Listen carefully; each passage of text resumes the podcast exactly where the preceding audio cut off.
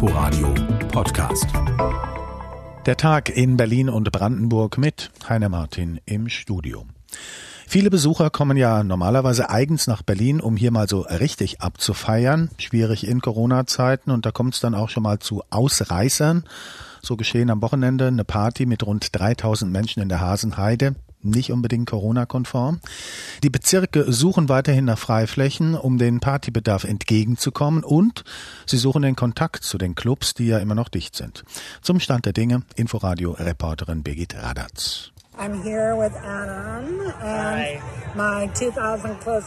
Hallo, ich bin hier mit Adam und meinen 2000 engsten Freunden. Wir machen eine kleine Party heute Abend, aber wir stellen sicher, dass die Gäste nichts tun, was wir nicht tun würden.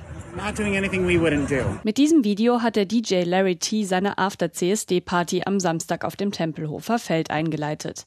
Er hat per Facebook dazu aufgerufen, ganz öffentlich.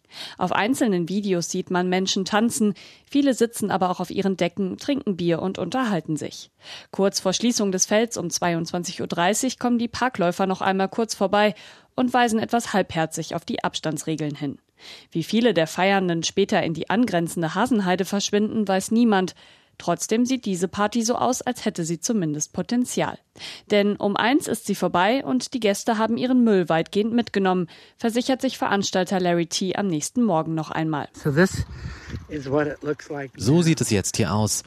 Keine Anzeichen mehr für eine Party. Die Schlagzeilen machten an diesem Abend wieder einmal andere. 3000 Menschen feierten illegal in der Hasenheide mit lauter Musik, ohne Abstand oder Masken. Wirtschaftssenatorin Ramona Popp möchte diese Art Partys am liebsten so wörtlich austrocknen. Sie hatte den Bezirken die Möglichkeit gegeben, auf Freiflächen offizielle Feiern zu genehmigen. Doch ausgerechnet die Bezirke Friedrichshain-Kreuzberg und Neukölln, in denen sonst viele wegen der Clubs feiern gehen, wird es in diesem Sommer keine Outdoor-Raves geben. Die Flächen sind wegen der dichten Besiedlung ungeeignet, heißt es aus den Bezirksämtern. Auch Mitte ist dicht besiedelt.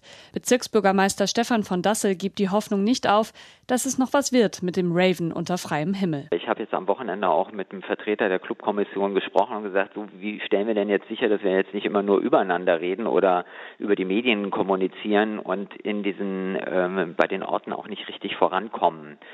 Und ähm, da sind wir jetzt im konkreten Austausch. Klar ist, ähm, etwas, was jetzt an alternativen Standorten nicht mehr innen drin, sondern draußen ist, muss zu anderen Uhrzeiten stattfinden. Soll heißen, feiern ja, aber nur bis 22 Uhr. In Mitte stehen das Erika Hess Eisstadion oder Rathaus Vorplätze zur Diskussion oder auch das Freiluftkino im Volkspark Rehberge. Auch da kann man sich ja einen schönen äh, Sonntagnachmittag-Rave vorstellen. Da ist jetzt mit dem Lärm dann auch nicht mehr ganz so problematisch, äh, weil die nächste Wohnbebauung ja etwas weiter weg ist. Hier könnte gleich losgefeiert werden, so von Dassel. Es müsste sich nur noch jemand bewerben. Der Bericht von Birgit Radatz. Erst ging ja gar nichts in Sachen Reisen wegen Corona, dann gab es die Lockerungen. Selbst Flüge ins europäische Ausland sind wieder möglich, aber nun steht ja die Frage, wie verfährt man mit den tausenden Urlaubern, die möglicherweise nicht nur schöne Erinnerungen, sondern ja auch das Coronavirus aus dem Urlaub mitbringen. Thema auch einer Sondersitzung des Gesundheitsausschusses im Berliner Abgeordnetenhaus, beobachtet von RBB Landespolitikreporter Jan Menzel. Die Pandemie macht keine Pause, warnt Gesundheitssenatorin Dilek Kalaitschi vor dem Gesundheitsausschuss die Fallzahlen in Berlin seien zwar niedrig, doch kein Anlass, sich zurückzulehnen. Wenn wir alle zusammen nicht aufpassen und nachlässig werden, kann das, was wir in anderen Ländern gerade beobachten, auch in Deutschland, auch in Berlin entstehen. Eine einzige Infektion reicht, damit eben auch Ausbrüche entstehen. Mit Sorge blickt Kalaitschi auf zwei Entwicklungen. Da sind zum einen die Rückkehrer aus Risikourlaubsgebieten. Für sie sollen in dieser Woche Teststationen an den Flughäfen Schönefeld und Tegel aufgebaut werden. Allerdings sind in Berlin anders als in Bayern nur freiwillige Abstriche geplant. Zwangstests hält Kalaitschi für rechtlich problematisch. Die andere Sorge der Senatorin gilt Infektionsausbrüchen in Betrieben. In Lichtenberg, so Kalaitschi, gäbe es ein Lebensmittelunternehmen mit 73 Mitarbeitern, die betroffen sind. Die Beschäftigten lebten überwiegend in Brandenburg und würden dort von den Behörden kontaktiert. Eine gewisse Nachlässigkeit rügt die Senatorin im Gastronomiebereich. Abstand, Hygiene und das Führen von Gästelisten seien immens wichtig. Diese Maßnahmen würden aber nicht überall sorgfältig genug umgesetzt. Besonders deutlich äußert sich die Senatorin zu den Partys tausender Menschen sowie der am Wochenende in der Hasenheide. Diese seien klar illegal. Ich verstehe diese Menschen nicht. Entweder schauen sie keine Nachrichten oder bekommen nicht mit, was in dieser Welt los ist. Es ist nicht die Zeit, Partys zu machen. Mehr Kontrollen, mehr Strenge und notfalls höhere Bußgelder müssten die Antwort sein, so die SPD-Politikerin.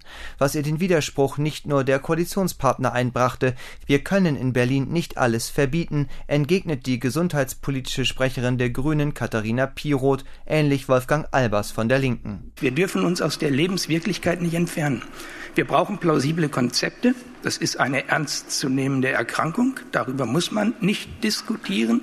Aber wir müssen natürlich weiterhin die Menschen erreichen. Es sei naiv, jungen Leuten zu sagen, nun bleibt mal den ganzen Sommer zu Hause, kritisiert auch der CDU-Abgeordnete Christian Goini. Was wir doch brauchen, ist doch ein legales Konzept, wo man unter Einhaltung von Größenordnung, Abstandsregeln, Veranstaltern, Hygienekonzepten ähm, sozusagen geordnete Veranstaltungen durchführen kann, wo man auch einen Ansprechpartner hat, wo man auch sagen kann, so äh, kontrollieren wir das, wir wissen, wo es stattfindet und wir können auch die Auflagen einstellen. Wenn der Senat stattdessen nur auf Verbote setze, werde die Partyszene in die Illegalität gedrängt, befürchtet Goini. Dann werde die Gefahr nicht kleiner, sondern größer, weil sich das Virus unkontrolliert verbreiten könne. Das waren Infos von Jan Menzel. Ferienzeiten werden ja gerne genutzt für Bauarbeiten, sei es an Straßen oder auch Bahnstrecken, so aktuell in Berlin an der S-Bahn-Strecke zwischen Ostbahnhof und Alexanderplatz. Anke Michel kennt Einzelheiten. Für S-Bahn-Fahrgäste bedeutet das, dass sie erheblich mehr Zeit einplanen müssen. Anstatt mit der S3, S5, S7, S75 oder S9 zu fahren, müssen sie auf den Ersatzverkehr mit Bussen umsteigen. Dabei ist hier am Alexanderplatz die Haltestelle an der Karl-Liebknecht-Straße etwas schwer zu entdecken. Es fehlen Hinweisschilder, ob man nach links oder rechts muss. Wenn man die Haltestelle dann gefunden hat, sind die Busse sehr leer. Man merkt, dass Ferien sind. Ansonsten empfiehlt die Bahn auch auf die Regionalbahnen umzusteigen. Zwischen Janowitzbrücke und Alexanderplatz kann man als Alternative außerdem in die U8 steigen. Nächsten Montag soll dann alles fertig sein und die S-Bahnen sollen wieder wie gewohnt fahren. Rund 12.000 gemeldete Lehrstellen standen in diesem Jahr in Brandenburg zur Verfügung und eigentlich sollten sie am 1. August, spätestens aber 1. September besetzt sein. Bis dahin ist ja nicht mehr so lange hin, dennoch sind immer noch rund 6.800 Ausbildungsplätze unbesetzt. Mitverantwortlich dafür wohl auch die Corona-bedingten Maßnahmen, denn Ausbilder und Bewerber hatten es schwer, überhaupt miteinander in Kontakt zu treten. Der Bericht kommt von RBB-Reporterin Lisa Steger dazu. Ausbildungsmessen fielen aus, die Berufsberater der Arbeitsagenturen konnten nicht in Schulen gehen, viele Firmen waren im Homeoffice und dort fanden keine Vorstellungsgespräche statt. Vor allem daran liegt es, dass noch so viele Lehrstellen frei sind, sagt Wirtschaftsminister Jörg Steinbach. Dieser persönliche Kontakt, der hat in den letzten Wochen und Monaten Corona bedingt gefehlt. Und was ist die Situation?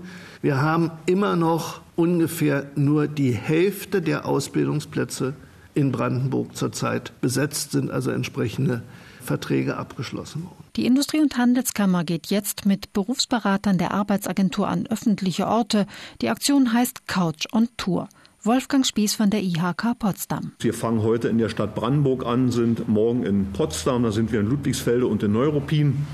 Wir wollen mit jungen Leuten, aber auch wieder mit Eltern, mit Ausbildungsinteressierten ins Gespräch kommen, um einfach mal auf anderen Wegen auch noch mal zu zeigen, wir haben beste Ausbildungsmöglichkeiten in unserem schönen Land Brandenburg. Es gibt in diesem Jahr ungefähr so viele Lehrstellen wie im letzten, so Bernd Bicking von der Arbeitsagentur.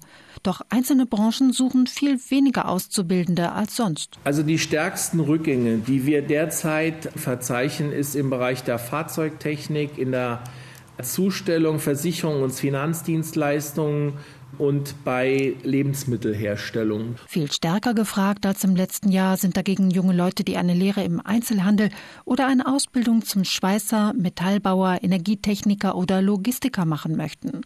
Besonders gute Chancen haben Schulabgänger, die sich mit Computern bestens auskennen. Wolfgang Spieß. Wir haben im IT-Bereich ja die besondere Herausforderung, dass ja dort eben der, ich sage es mal so, der ganz spezielle Jugendliche gesucht wird. Und diese Anforderungen, die die Unternehmen stellen, sind natürlich auf einem gewissen Level, das auch nicht unbedingt jeder Schulabgänger sofort mitbringt. Bemerkenswert, in Brandenburg sind Hoteliers und Gastwirte nach wie vor an Lehrlingen interessiert, anders als in Berlin. Die Corona-Krise scheint sich hier weniger auszuwirken als zeitweise befürchtet. Lisa Steger. Weggebrochene Aufträge, Mitarbeiter in Kurzarbeit und eine ungewisse Zukunft. Die Corona-Pandemie macht ja auch in Brandenburg Unternehmen zu schaffen. Aber es gibt auch Erfolgsgeschichten in diesen schwierigen Zeiten und dazu zählt das Stahlbauunternehmen Reuter aus Fürstenwalde. Dort werden Türme und Konstruktionen für Windkraftanlagen produziert. Im vergangenen Jahr hat es das Unternehmen aus der Insolvenz herausgeschafft und jetzt sogar die Corona-Krise erfolgreich gemeistert. RBB-Reporter John Alexander Döring hat das Unternehmen besucht. Von einem Tag auf den anderen geriet die Erfolgsgeschichte des Stahlbauunternehmens im Mai vergangenen Jahres gehörig in Stocken. Ein Windanlagenbauer, einer der wichtigsten Kunden, war pleite. Für Reuter brachen Aufträge von sieben Millionen Euro weg, erinnert sich Vertriebsleiter Christian Klingelstein. Wir hatten noch die Hoffnung, die Insolvenz abwenden zu können, haben verschiedene Szenarien diskutiert, dann aber leider Anfang Mai feststellen, dass es nicht geht und sind dann entsprechend zu Gericht gegangen, haben Insolvenz angemeldet. Es folgte der schwere Gang vor die versammelte Belegschaft. Die reagierte verständnisvoll und wollte kämpfen. So wie Marcel Kaller. Er ist seit 20 Jahren bei Reuter. Ja, wir stehen zu dem Unternehmen. Das ist unser Unternehmen. Das gehört zur Stadt Fürstenwalde. Ich bin Fürstenwalder. Wir haben nicht anders gedacht. Das musste passieren, dass wir aus der Insolvenz rauskommen. Auch die Kunden ließen das Stahlbauunternehmen nicht hängen. Von einem regionalen Institut gab es einen Kredit und Reuter ging neue Wege hat die Produktion auf Wasserstoff- und Flüssiggasbehälter ausgeweitet. Mit Erfolg. Das Insolvenzverfahren wurde im Dezember 2019 aufgehoben. Doch mit der Corona-Pandemie kamen neue Herausforderungen, sagt Vertriebsleiter Christian Klingelstein. Größte Angst war damals, dass der Betrieb eventuell, weil ein Corona-Fall auftritt, äh, für kurze Zeit geschlossen werden müsste, was natürlich so kurz nach der Insolvenz wirtschaftlich immensen Schaden angerichtet hätte. So stellen wir halt fest, dass die Kundenverhalten damit Investitionen sind. Schiebt sich alles ein wenig nach hinten, aber trotzdem haben wir Nachfragen und bekommen glücklicherweise auch viele Aufträge. Zwei Krisen innerhalb kürzester Zeit. Das Unternehmen steht trotzdem weiter auf beiden Beinen. Davor hat auch Brandenburgs Wirtschaftsminister Jörg Steinbach Respekt. Er hat Reuter in Fürstenwalde besucht. Es gilt im Augenblick auch deutlich positive Botschaften zu verbreiten, an denen sich andere Teile der Wirtschaft auch aufrichten kann. Und das ist für mich wieder mal ein Beweis, dass das Glas eben halb voll ist. Das Stahlbauunternehmen Reuter aus Fürstenwalde. Vielleicht ein Muntermacher in schweren Zeiten. Das war der Bericht von RBB-Reporter John Alexander Döring und soweit auch der Tag in Berlin und Brandenburg. In der Moderation von Heiner Martin. Das Ganze gibt's zum Nachhören auf inforadio.de. Inforadio Podcast.